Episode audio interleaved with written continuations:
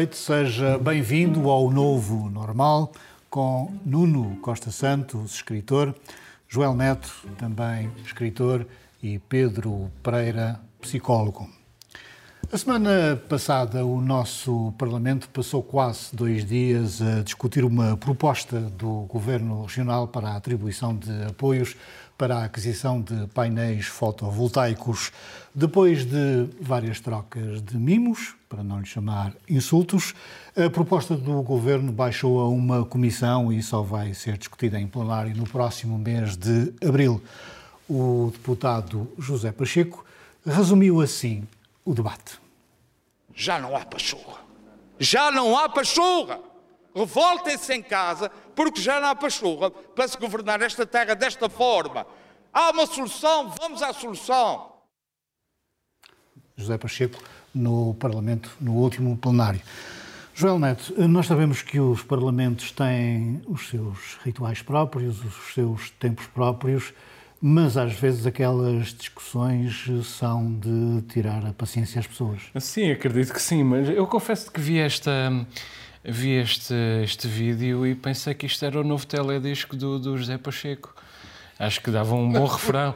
Já não há pachorra, já não há pachorra. O Sandro G fazia um, fazia um, um refrão extraordinário com isto. Hum. Aliás, eu fui ver o, o, o, êxito do. fui rever o êxito do Sandro G, aquele rap de peixe, e diz. Eu sou doido da cabeça, eu faço muita coisa, olha para a minha roupa, isto é uma coisa doida. Quer dizer, como tão pouca matéria-prima, eu fiz uma canção tão bonita, com este Já Não Há Pachorra, ele fazia uma canção uh, extraordinária, fica a ideia. De resto, eu só acho que, que, que, o, que o José Pacheco se enganou um pouco, um pouco no, no órgão autonómico. Uh, ele falou em governar, eu penso que ele sabe que, que a competência da Assembleia Legislativa não é, não é governar. Mas pronto, vamos partir do princípio de que ele sabe usar o verbo no infinitivo e quando falou em não se consegue governar, não se consegue governar, estava a proteger os interesses de Manuel Bolieiro, caso em que espero que André Ventura não tenha visto, porque uh, nós já perdemos as contas às demissões no, no Chega nas últimas semanas. Olha, a verdade é que de vez em quando perdemos a paciência com os Rodriguinhos dos nossos deputados, ou não? Sim, acontece agora, sempre aconteceu, eh, isso faz parte, é? faz parte, a palha, a palha verbal faz parte da, da, do jogo democrático, sempre foi. Eh, não, não tem que ser sempre, sempre brilhantes. Eh, eh, sei que, sei que tu, tu questionas modalidades e, digamos, possibilidades como a defesa da honra, não é? Isso tem, pois, isso tem a ver com uh, o regimento da Assembleia. Uma das uh, figuras mais usadas no Parlamento é essa. O senhor deputado pede a palavra para, para a defesa da honra. Exato. Eu, eu, eu, acho que se há uma coisa que deve ser defendida é a honra. Uh, e deve haver todos os mecanismos que o permitam. Agora tem que ser justificado, não pode ser banalizado. E o Presidente da Assembleia da República, da, da Assembleia Legislativa Regional tem que tem que, tem que verificar se faz sentido ou não uh, o caso, não é? Depois há uma banalização para dessa. falar a sério este tema. Não, não, não é, era uh, e é. é mas, oh, oh, oh Pedro, uh, isto, por exemplo, da defesa da honra faz lembrar aqueles rituais do século XIX em que havia uns duelos com um padrinho, cada um com a sua pistola. É mais divertido desde não me envolvessem, e, claro. Como padrinho podias... Podia dizer, pá, vai tu, não é? Tens melhor pontaria do que eu. Eh, sim, é, isso, eh, é, é, bem lembrado. Eu também me lembrei que podia haver outro tipo de desafios para tornar isto. Fala-se da decadência da democracia, não é? da, de, da falta de, de, de motivação para ir votar talvez na, na, Assembleia, eh, nas Assembleias pudesse haver também desafios de karaoke, por exemplo, pôr os deputados a, a, cantar os seus, as suas propostas e os outros poderem votar. O desafio de dança TikTok, que também está muito na moda. Um, também podia Balde ser. De gelo. Balde de gelo. Esse sabia muitos que, que, que seriam. que gostariam de fazer isso.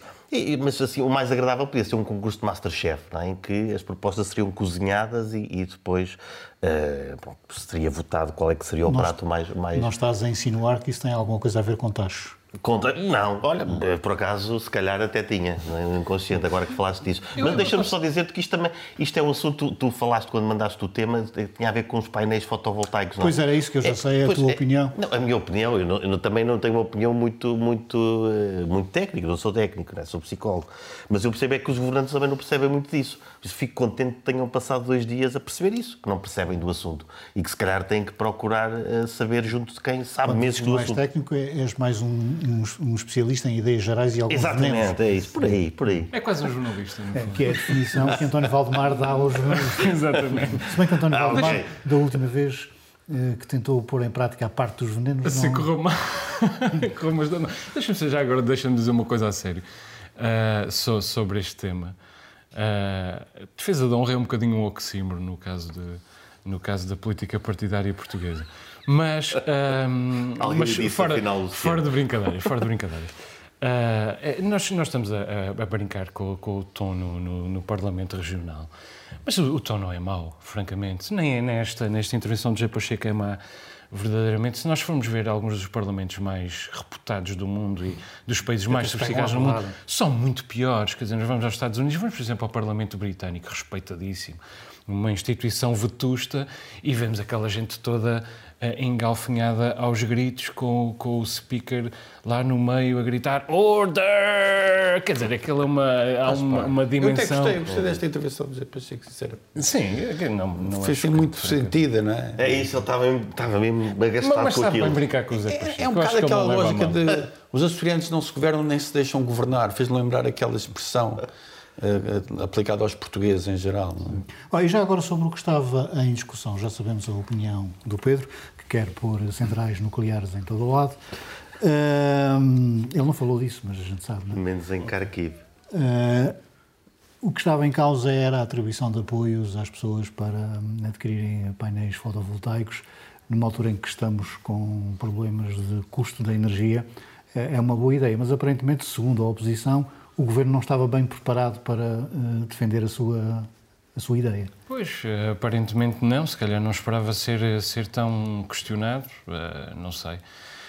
Realmente, os Açores têm uma, uma posição geográfica, têm condições naturais e meteorológicas para a produção de uma série de energias, mas é preciso, é preciso perceber que há uma série de, de de uh, géneros de energia cuja extração ou produção uh, são, é muito cara e que uh, a, a, a, mecanização, a maquinaria que exige explorar essa energia, a produção dessa maquinaria é tão poluente como o consumo de, de, de combustíveis fósseis. Gosto e, portanto, eu sei que o Pedro ia, sabia que o Pedro ia gostar de, de ouvir isto, mas é um facto. E, portanto, temos a geotermia, o grande, o grande, Sim, é evidente, mas quer dizer, o grande desafio é que uh, a ciência uh, desenvolva uh, não apenas a energia, mas os meios de exploração destas energias de modo a que a sua exploração não seja tão nociva quanto a própria energia. Portanto, ainda não chegámos lá. Ou não temos o vento também, não é? E temos as cabeças de vento. Um, esta semana também ficou marcada por uma discussão muito interessante. Uh, o comandante Luís Duarte Machado, que foi um deputado regional, uh, que trabalha na Portos dos Açores, uh, fez um comentário na, na, na, página do Iniciativa Liberal contra o seu próprio patrão e contra a tutela, ou seja, contra o seu secretário. Depois saíram notícias de que o senhor teria sido ameaçado com um processo disciplinar, coisa que a Portos dos Açores desmente, e isto acabou também por dar uma grande discussão uh, na Assembleia Regional. Uh, voltamos àquele tema da liberdade, se existe totalmente ou não nos Açores. O senhor pode ou não pode fazer comentários sobre o seu patrão? Temos que ver qual é o comentário, não é? Ele disse que eh, este secretário regional dos transportes e com esta administração, por mais delirante que seja, tudo é possível. É?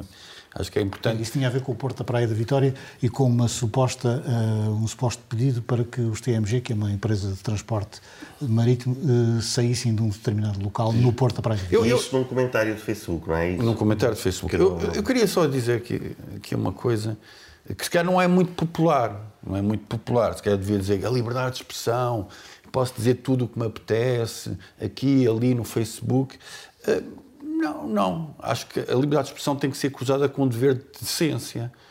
E, e de facto, as, as caixas de comentário do, do Facebook muitas vezes predispõem-se a este tipo de, de, de, situação. Eu não acho que deve haver uma, um dever especial de lealdade, mas um dever de, ciência, de decência e de, de razoabilidade. Recato.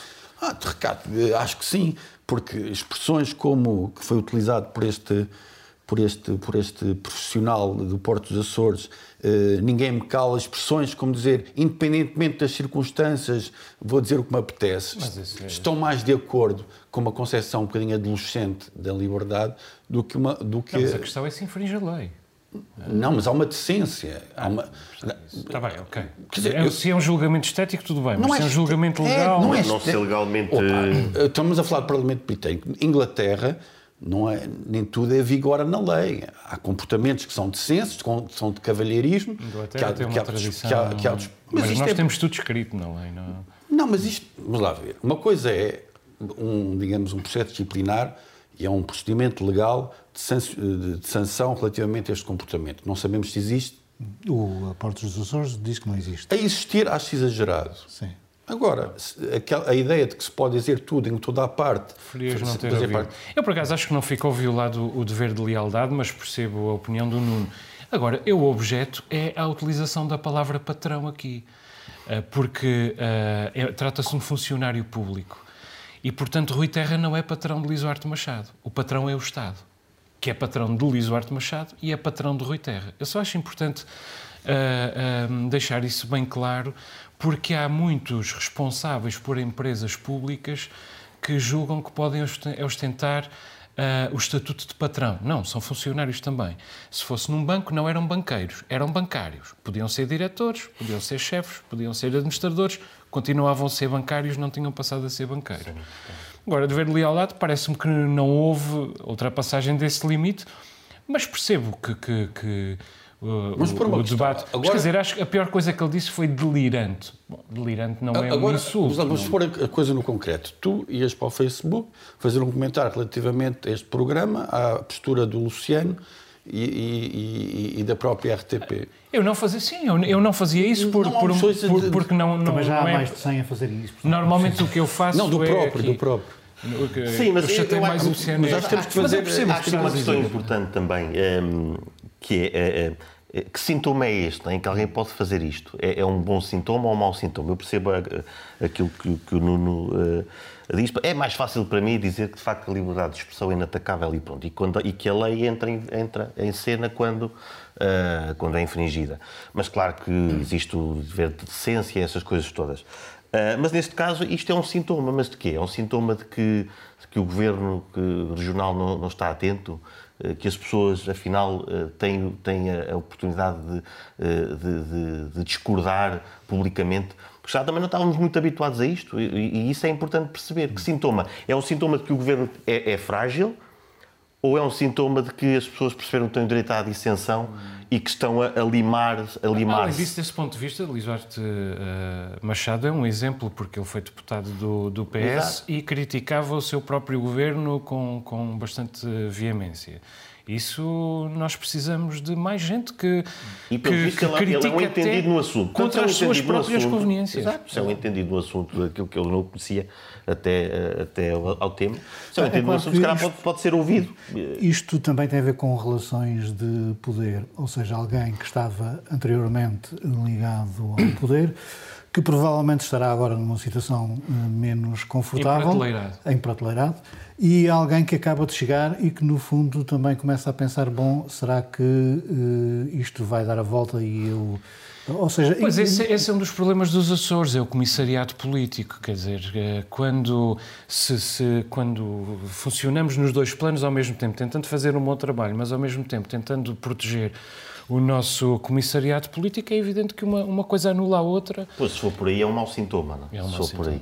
Mas o que há uh, na coisa pública, e não é só nos Açores, é, é, em Portugal, são camadas de esfias que umas vão ficando na prateleira, vão entrando outras, depois, vão, depois já há mais uma prateleira e depois vão entrando outras e isto fica, esta gente depois choca uma com a outra, não é? Depois, e, tal, e pode entrar-se na tal ingovernabilidade, não é? É esse o, o problema. É, e, sobretudo, é a dificuldade de recrutamento de técnicos uh, de qualidade. E Luís Duarte Machado é um com experiência e com conhecimento técnico.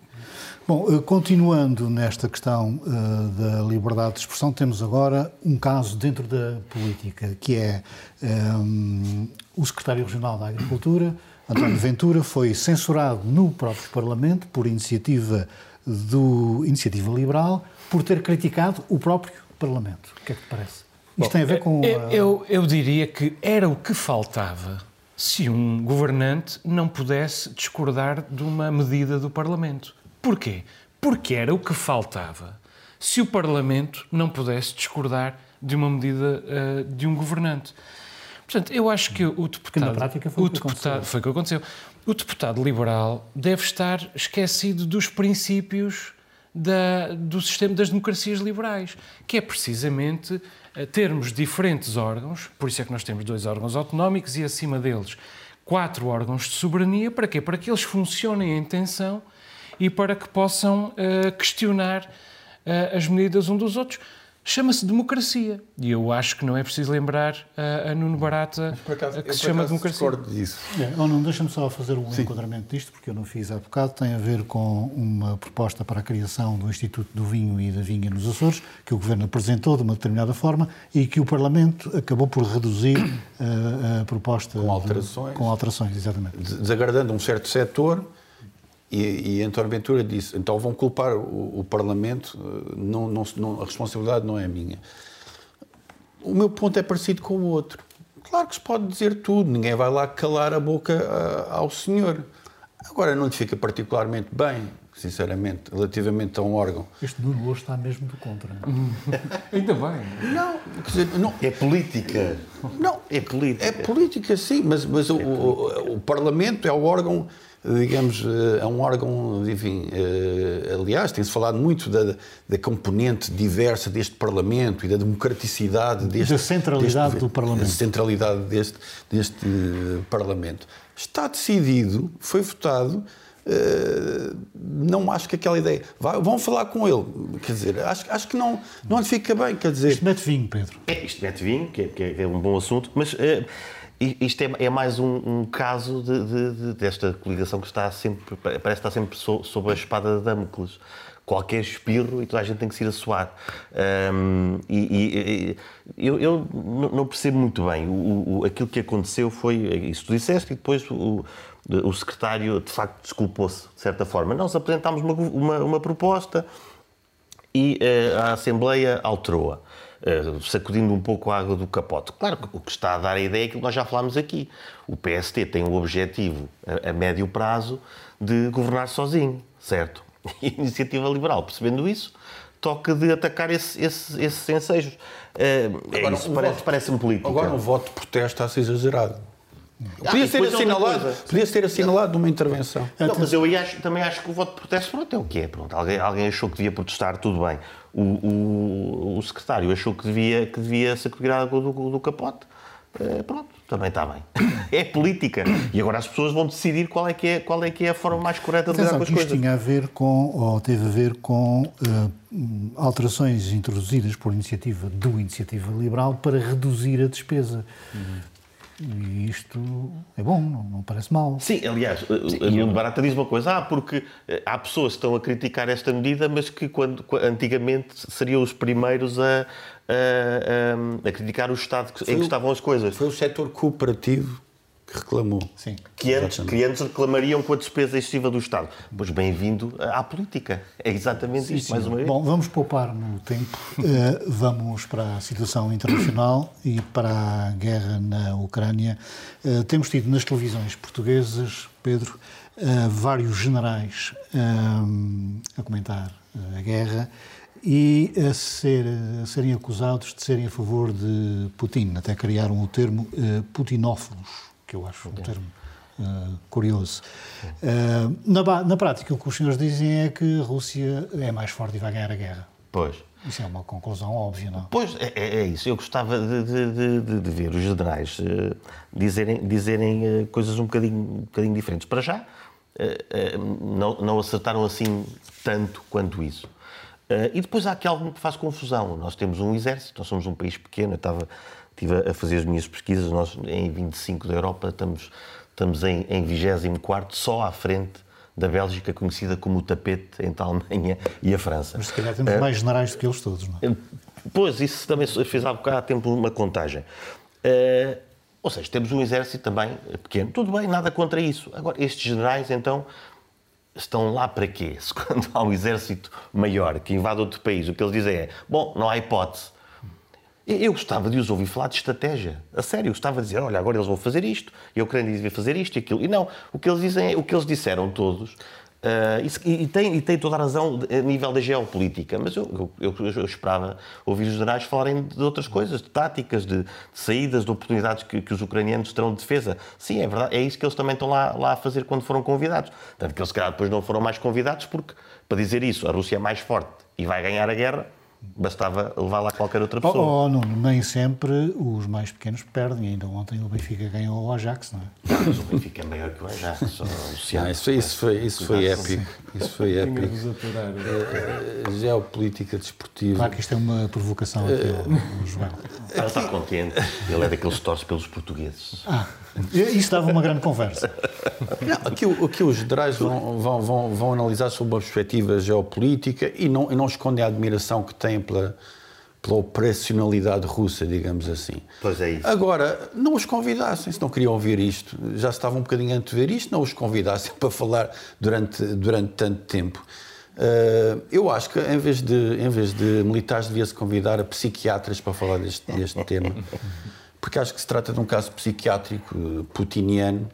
Portanto, eu, eu sugiro, sugiro, que seja convidado Daniel Sampaio, José Gameiro e é, até um psicólogo ou outro já agora também. E, e até, bom, também pode ser. Até Júlio Machado Vaz, que para além de psiquiatra é, é sexólogo e pode haver ali um problema sexual em Putin que está a fazê-lo, uh, digamos, desencadear esta esta esta guerra.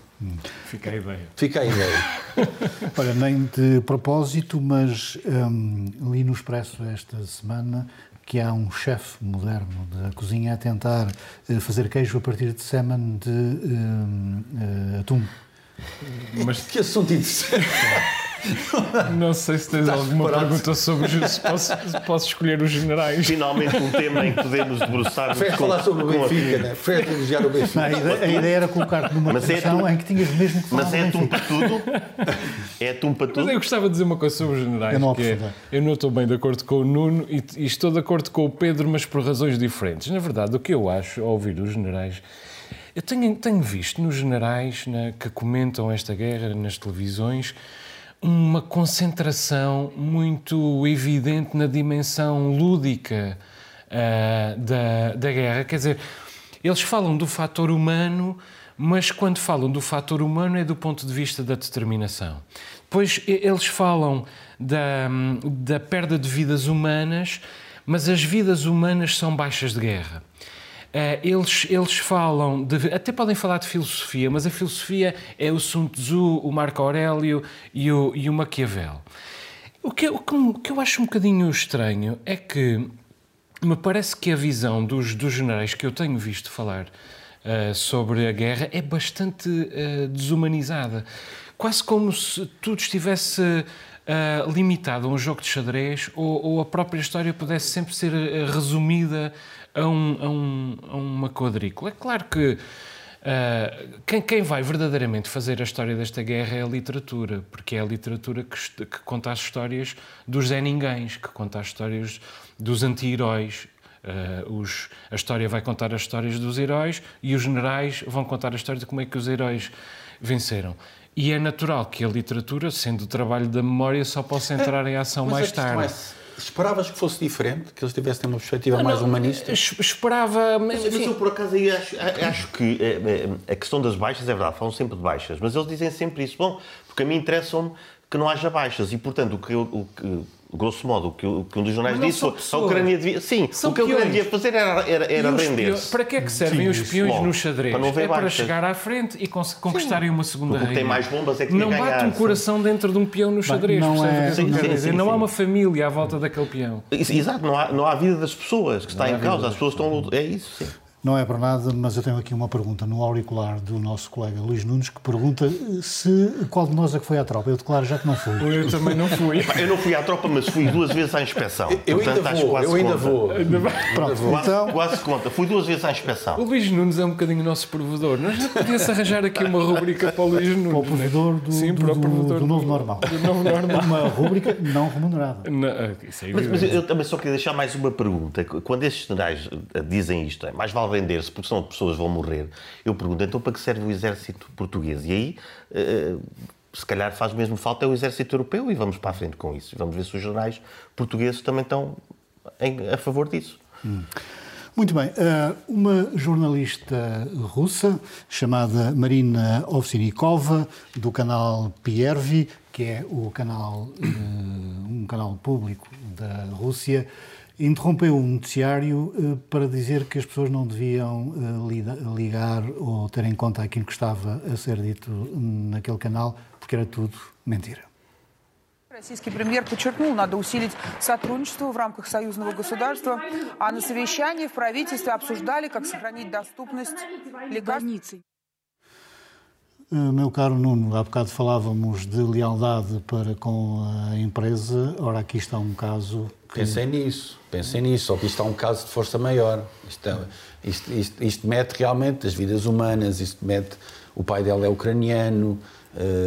há- isto, isto é uma situação, isto é um estado de, de emergência que, que, digamos, que justifica todo o tipo de deslealdade eh, e até podia ter ido mais longe. Mas isto é a prova de que uma pessoa com uma simples cartolina pode, pode ficar na história. E, e, e achei isso especialmente interessante. Esta situação fala por si. Espero que não esqueçamos mais esta pessoa neste processo e, e- e vamos seguir o que, é que, o que é que vai acontecer. Claro que a senhora já deve ter sido eh, despedida e mandada para um gulag. Sim, p- primeiro foi, foi, levou só uma multa, eh, é a primeira, a primeira sentença que é para a malta se esquecendo, mas depois ela está acusada de um crime que pode ir até 15 anos de prisão. Eh, E eh, já há rumores de que já não sabem dela, não tenho a certeza, que já, tá- já teria desaparecido. Se for isso, isso é eh, horrível, não sei se, se é verdade. Ahm, mas mas aquilo, aquilo que passa ali atrás, é, é quem, quem segue os canais, é RT e outros, percebe que isto das fake news e, de- e das notícias falsas já vem de algum tempo. Eu de vez em quando via uns vídeos de, de- da, da RT no YouTube e é, é- é incrível como, como nós sabemos que toda- todo- todos os meios de comunicação, ou vá, todos não, mas uma parte acaba por truncar ou, ou, ou- ou- ou pôr as notícias de, de- de uma forma, eh, sei lá, mais comestível ou, mais, ou, ou- agradar mais a um lado ou ao outro. Mas a RT mentia, mentia descaradamente, entrecortada por, por peças que seriam sérias, eh, havia outras que eram, que eram pura mentira. E depois, além disso, temos também o, o, o, o Oliver Riefenstahl-Stone, que também fez aquelas entrevistas ao, ao Putin, em que também metade, em, em que metade, em que metade das coisas que aparecem lá são ele- mentira. Ele já sabe disto. Eu espero, eu espero que ele, alguém lhe diga. João, mas estamos aqui perante um, um ato de coragem, não é? Não, sobretudo isso. É uma, é um- uma coragem extraordinária. Ahm, é uma coragem a que, se- que tem evidenciado, que evidenciou evidentemente esta, esta funcionária, mas que tem evidenciado idosos, ah, pais e mães de família, ah, até crianças. E se não fossem estas pessoas, nós podíamos ah, ah, ceder mais à tentação de confundir a Rússia com ah, o Putin ou o Kremlin. Até porque há outros sinais de outras pessoas do outro lado da barricada, como, por exemplo, aquele ah, Ivan Kuliak, ah, o ginasta que manifestou apoio ao Putin, ou estas equipas de hóquei no gelo que neste momento estão a entrar do Campeonato Russo de hóquei no gelo, que estão a entrar em campo e a perfilar-se em Z como, ahm, como gestos de, de apoio a, a Putin. E, portanto, os gestos destas pessoas têm uma dupla função, aliás, uma tripla função. São uma contestação a Putin, são um gesto de solidariedade, de solidariedade para com a Ucrânia, mas são também um gesto de solidariedade para com a própria Rússia e o povo russo, porque lembram ao mundo que não está toda a gente do lado do mal, Os felizmente. comboios de E São é- Petersburgo têm chegado cheios à Finlândia. e estas pessoas correm o risco, uh, arriscam a sua própria vida, uh, no limite. E, portanto, Ainda é que, eh, ainda que ontem Paulo Portas, numa televisão, tenha revelado uma sondagem, um estudo de opinião, que ele disse que não acreditava muito, mas, mas divulgou que dizia que 60% dos russos apoiava a, a- a guerra Então já diminuiu 10%, porque no início dizia 70%. e 40%, que curiosamente eram os mais jovens, não apoiavam.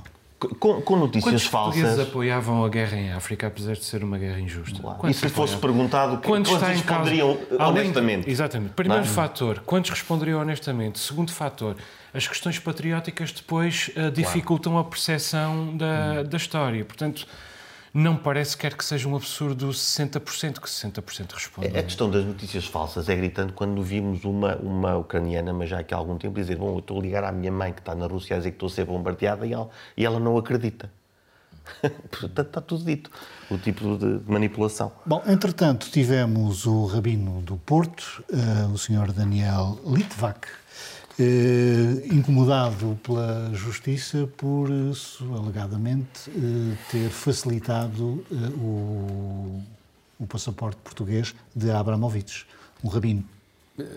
Sim, Rabino como substantivo, não como. eh, eh, rabino como substantivo, não como adjetivo. não é? Menino Rabino, é, ele foi. Ele, ele, ele ainda está em fase de investigação, não é? Temos que dizer sempre isto. Foi, foi- é, está, é suspeito.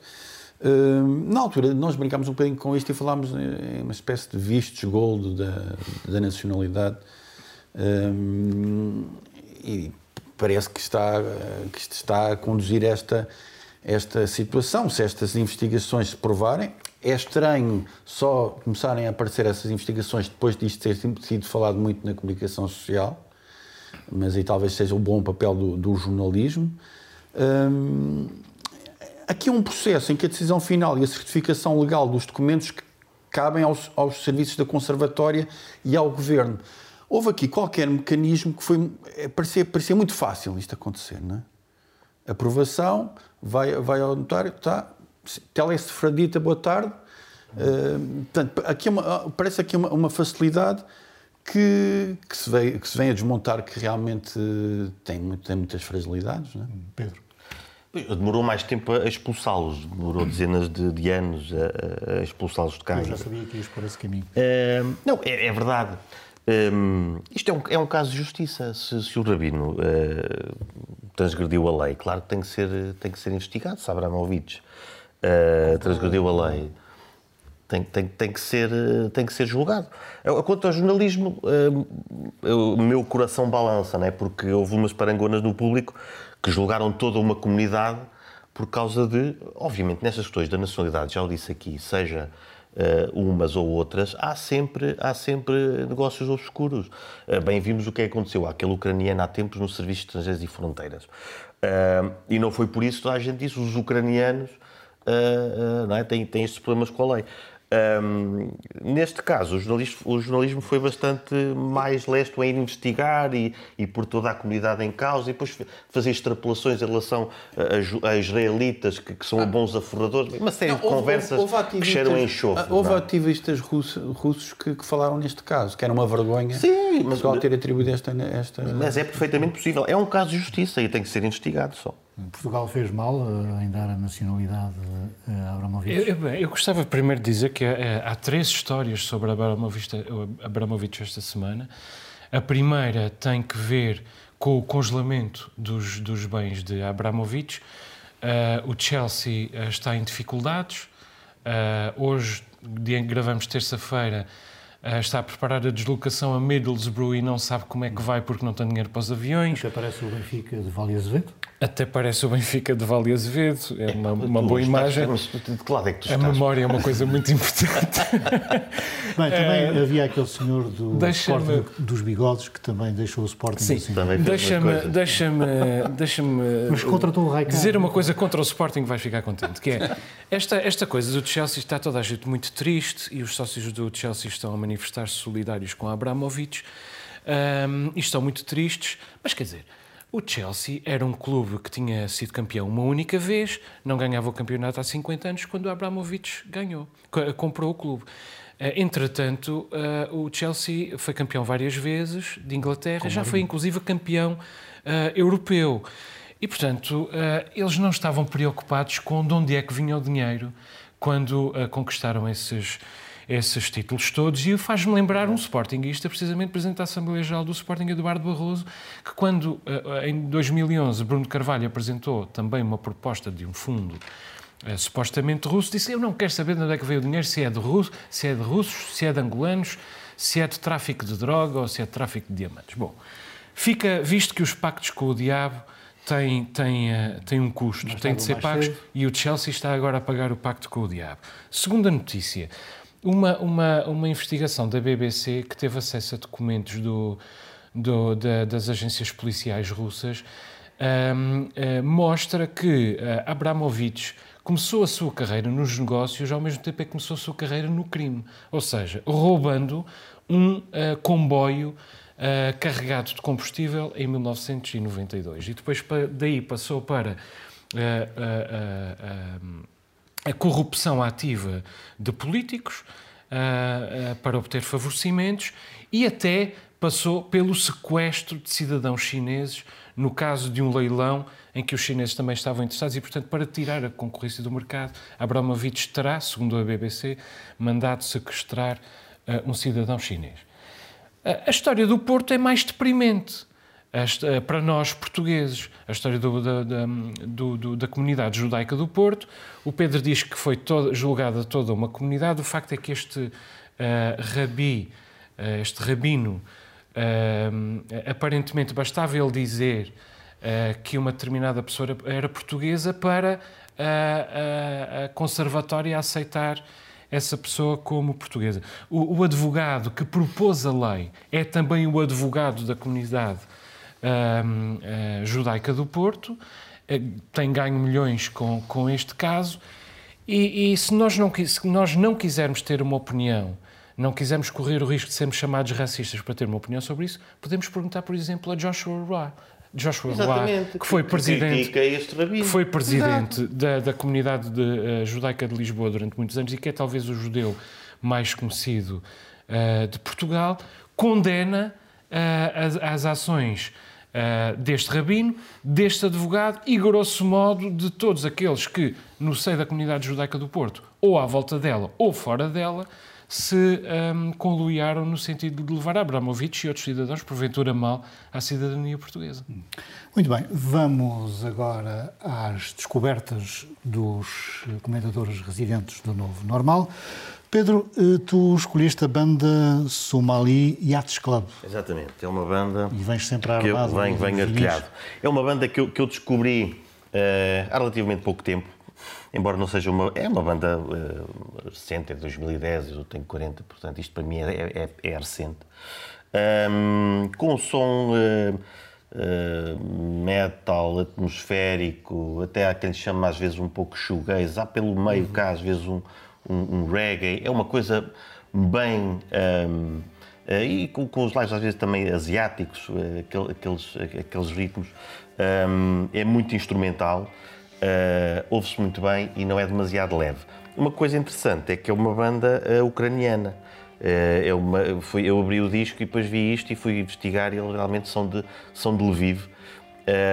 E, e, e, é aqui mais uma, uma prova forte né, da, da, cultura ucraniana que, que, eles, aliás, depois fizeram, já fizeram um, um, uma série de, de posts falando sobre a invasão. Aliás, eles avisaram estamos neste momento a ser invadidos pela, pela, pela Rússia uh, e, portanto, aqui se querem, se querem apoiar também a, a, causa ucraniana, podem, podem eh, arranjar uns discos destes tipos, que eles são, são bons. Ah, vai sair um novo disco agora em Abril, um, ehm, que, eu, que eu estou ansioso por ouvir. Muito bem. No uh, sábado passado estreou em Angra do Heroísmo a, a Sinfonieta de Angra do Heroísmo, que é um projeto acarinhado pela Câmara Municipal e esta é a escolha do, do Sim, e também fala um bocadinho da, da Ucrânia, é uma, foi a primeira apresentação ao público. Com Exatamente, com, com direção do maestro uh, Antero Ávila, a participação de uma série de músicos açorianos e ucranianos. Uhum. Bastos deles professores de, uh, tocando com, com, os seus alunos. Foi na sexta passada no Teatro Angrense, um concerto uh, muito bom, com, com música do, do Pedro, António Avondano, portanto música portuguesa do século XVIII, com música do Leo Janacek, música checa do século XIX e XX, e depois do Benjamin Britten, uh, música inglesa do, do século XX, um, fora os encores, que se tocou Strauss, etc, etc. Uh, nós damos sempre muita atenção, mais atenção à cultura popular, ainda bem que damos atenção à cultura popular, mas é preciso sempre lembrar os terceirenses que nós também precisamos da, da cultura erudita. Além disso, temos excelentes intérpretes. Eu fiquei muito bem impressionado com uma série de jovens músicos, como eles casaram com, com os, com os uh, professores e, e mais experientes. E vale a pena recordar que este concerto, ou dizer que este concerto foi dedicado uh, ao povo ucraniano e começou com o hino da Ucrânia, com um belo arranjo do, do, do mestre Anteiro Ávila. Foi uma, uma, bela jornada, uma bela ideia da Câmara Municipal e o meu aplauso. Nuno, a tua escolha é um filme que se chama Mais uma Rodada. É verdade.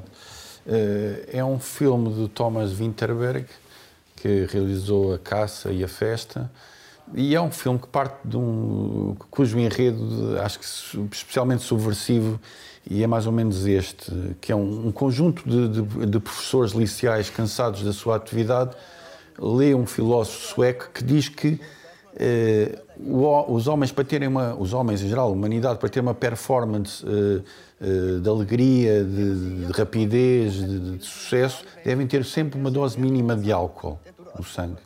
E então eles bebem eh, até essa dose mínima de álcool para terem esta, esta performance, especialmente o, o protagonista que estava a passar uma, uma depressão, uh, que é interpretado pelo Mads Mikkelsen, um ator Já trouxemos aqui. da nossa predileção. Uh, e esta, esta tese, que é uma tese definida aqui na terceira, naturalmente, não é? E aqui neste programa. aqui neste programa, uh, e aqui nos Açores em geral. Uh, depois, dramaticamente, isto é explorado não num sentido tão positivo, Uh, mas é um filme que agarra grandes interpretações e uma tese algo subversiva e verdadeira. É? Portanto, o que estás a sugerir é que nós, em vez de bebermos um... 0,5, tens que ser o 0,5. Depois do programa... O filme, é que o filme depois não é tão não luminoso como parece. És mais feliz. Vais estar que sim. Adiante. Uh, a chefe da PSP, Maria Guilhermina Reis, numa entrevista a um jornal uh, de Ponta Delgada, disse que, jovem, que, as drogas sintéticas estão a destruir a juventude dos Açores.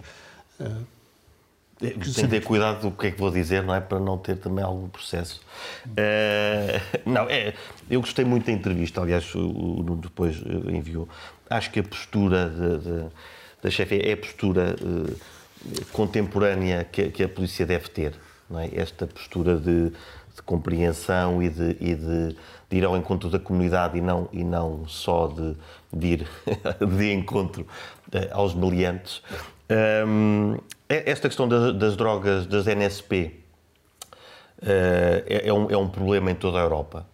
Uh, tem a ver com. Uh, toda a gente se lembra das chamadas drogas legais, aqui há tempos, é? que, que, se vendiam como fertilizante em lojas da especialidade, mas depois não eram fertilizante. Tem efeitos, efeitos muito imprevisíveis porque não se sabe o tipo de substância que está lá por dentro. Ou seja, o tratamento. Ela fala de surtos psicóticos, portanto, nota-se mesmo que teve, infelizmente, contacto com isto. Uh, são drogas que têm efeitos imprevisíveis e que, não se reconhecendo a substância, porque são drogas que são feitas em laboratórios, e, e, para contornar a lei são utilizadas diferentes moléculas e, portanto, não são facilmente identificáveis.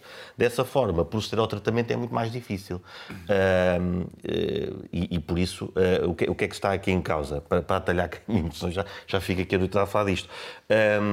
a prevenção continua a ser o clichê, mas que, que, não tem o investimento que, que deveria ter. Falo a nível, a nível europeu, a nível regional também, por, várias, por várias dificuldades. Um, quanto quanto ao, ao tratamento, também é, é, há aqui uma prioridade, que é, é, é preciso perceber que tipo de droga é que, é que se está a, a, a, intervir, que tipo de droga é que aquele indivíduo que chega num estado, uh, uh, num estado de dependência, não direi, num estado uh, emocional e cognitivo alterado, que tipo de, de, de, de, intervenção é que tem que se ter. E depois é, estas drogas, estas drogas sintéticas, ela, ela fala com desespero de como, como não se consegue chegar.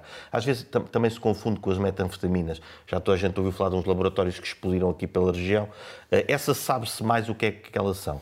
Eh, mas também às vezes são, são postas no mesmo, no, mesmo, no mesmo pacote. Mas isto é a prova de que, de facto, só políticas repressivas, isto é a falência da, da, política repressiva. Porque cada vez que se proíbe alguma coisa, a legislação dos Açores até está adequada, tem, tem uma legislação que foi eh, atualizada há pouco tempo para conter mais substâncias, mas está sempre um passo atrás dos laboratórios que vão, eh, vão criando novas, novas substâncias. Joel, o especialista. Sim, não, não é, tenho. Em pouco tempo não dá para. Não tenho. Não, e é uma lição, e, e, mas eu não estou de acordo com a desvalorização das políticas repressivas. Uh, ou seja, uh, para já eu quero saudar o facto deste assunto ter sido introduzido por uma mulher.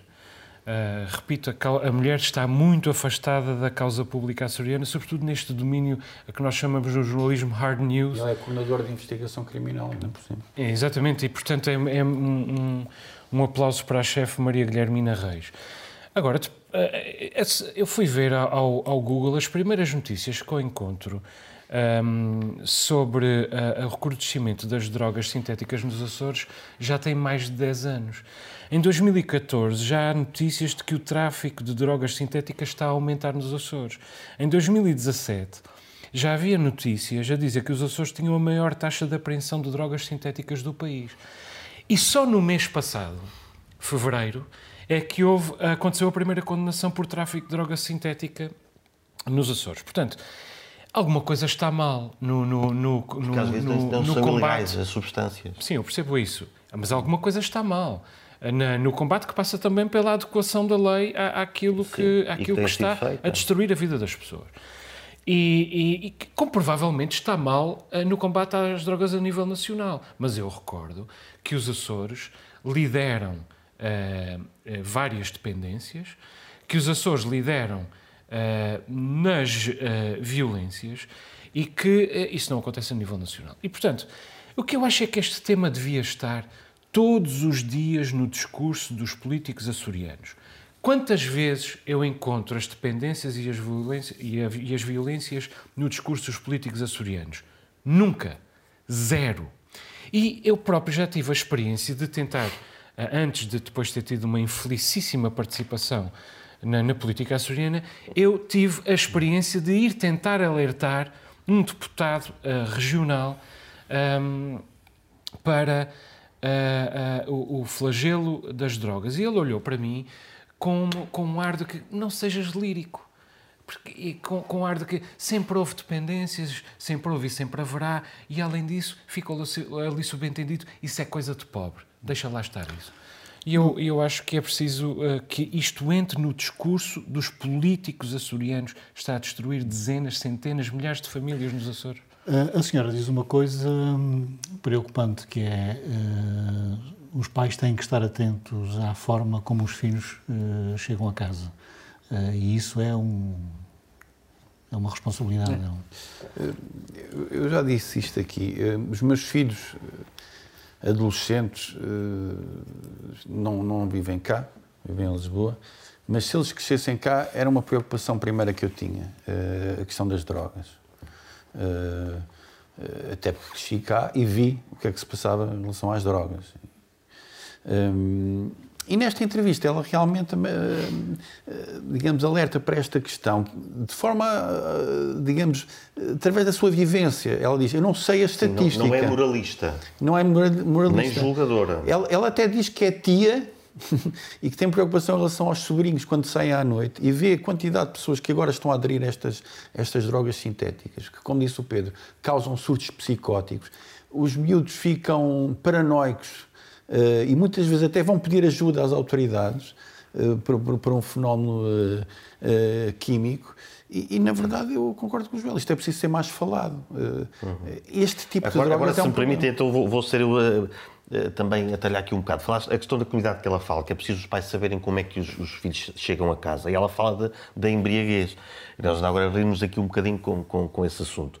Mas é claro que numa comunidade onde é normal a embriaguez, onde ela é aceita e até, até potenciada, e até às vezes são os pais que dão a, eh, a, eh, a substância psicoativa, porque o álcool é uma substância psicoativa, aos próprios filhos, nós não podemos esperar depois que, que eles, quando, quando estão sozinhos no seu grupo de amigos e aparece uma outra substância psicoativa, que eles digam, ah, esta não. Ou melhor, podemos trabalhar isso, e há programas até na, na, na, na região que estão, que estão a decorrer e que, e que trabalham essa parte, o da escolha.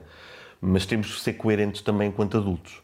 Não é? Fala-se muito do exemplo da Islândia, por exemplo, conseguiu diminuir numa geração, numa geração, menos até, uh, o, o, o, consumo de álcool nos adolescentes, que era o pior da Europa. Não é? Nós não estávamos na dianteira nessa, se calhar agora estamos. Uh, e o que é que aconteceu? Investimento, houve dinheiro para equipas de intervenção, para psicólogos, psiquiatras, professores, animadores, e depois um, a comunidade, os próprios pais, os próprios pais tomaram a responsabilidade. Porque eles viam, mas disseram, pá, eu bebo, mas eu não quero que eles, que eles bebam da mesma maneira. Houve essa consciência. E os próprios pais, por exemplo, haviam um recolher obrigatório lá para menores de 18, agora 18 ou 16 eh, até às 10 da noite. E os pais o que é que fizeram? Sim, senhor, vamos fazer isto. Agora, vamos imaginar que se fazia aqui o recolher obrigatório às 10 da noite e tinhas motins nas ruas, provavelmente. Meus caros, uh, vamos ter que, que avançar e saltar, então, alguns, e saltar alguns temas. Uh, está a decorrer um festival de poesia uh, no que é o SMOG, que também conta com a colaboração da RTP Açores. é a segunda edição, a primeira decorreu antes da pandemia e é um festival que vale a pena acompanhar. Sem dúvida. É uma iniciativa do, do IAC, do Instituto Açoriano de Cultura, e que consagra algo que eu acho importante por um lado, eh, um, respeito pelos autores eh, de outra geração que não, que não, não eram muito conhecidos por esta geração, Santos Barros, eh, Marcolino Candeias é conhecido por um poema, Mário Machado Farel era relativamente desconhecido. Se são um dado adquirido, houve um trabalho nesse sentido. Vamos, digamos, um respeito e, e a divulgação. Depois também há a celebração de autores novos com lançamento de livros de, de poesia e há uma performance que eu acho que é muito recomendável do Renato Cardoso, que é uma missa maldita, eh, em que ele vai dizer na Casa do Sal uma série de poemas satíricos e picantes, eh, com uma toga eclesiástica, o que pode ser um momento verdadeiramente eh, recomendável. Pedro Joel, querem falar disto ou avançamos para os minutos?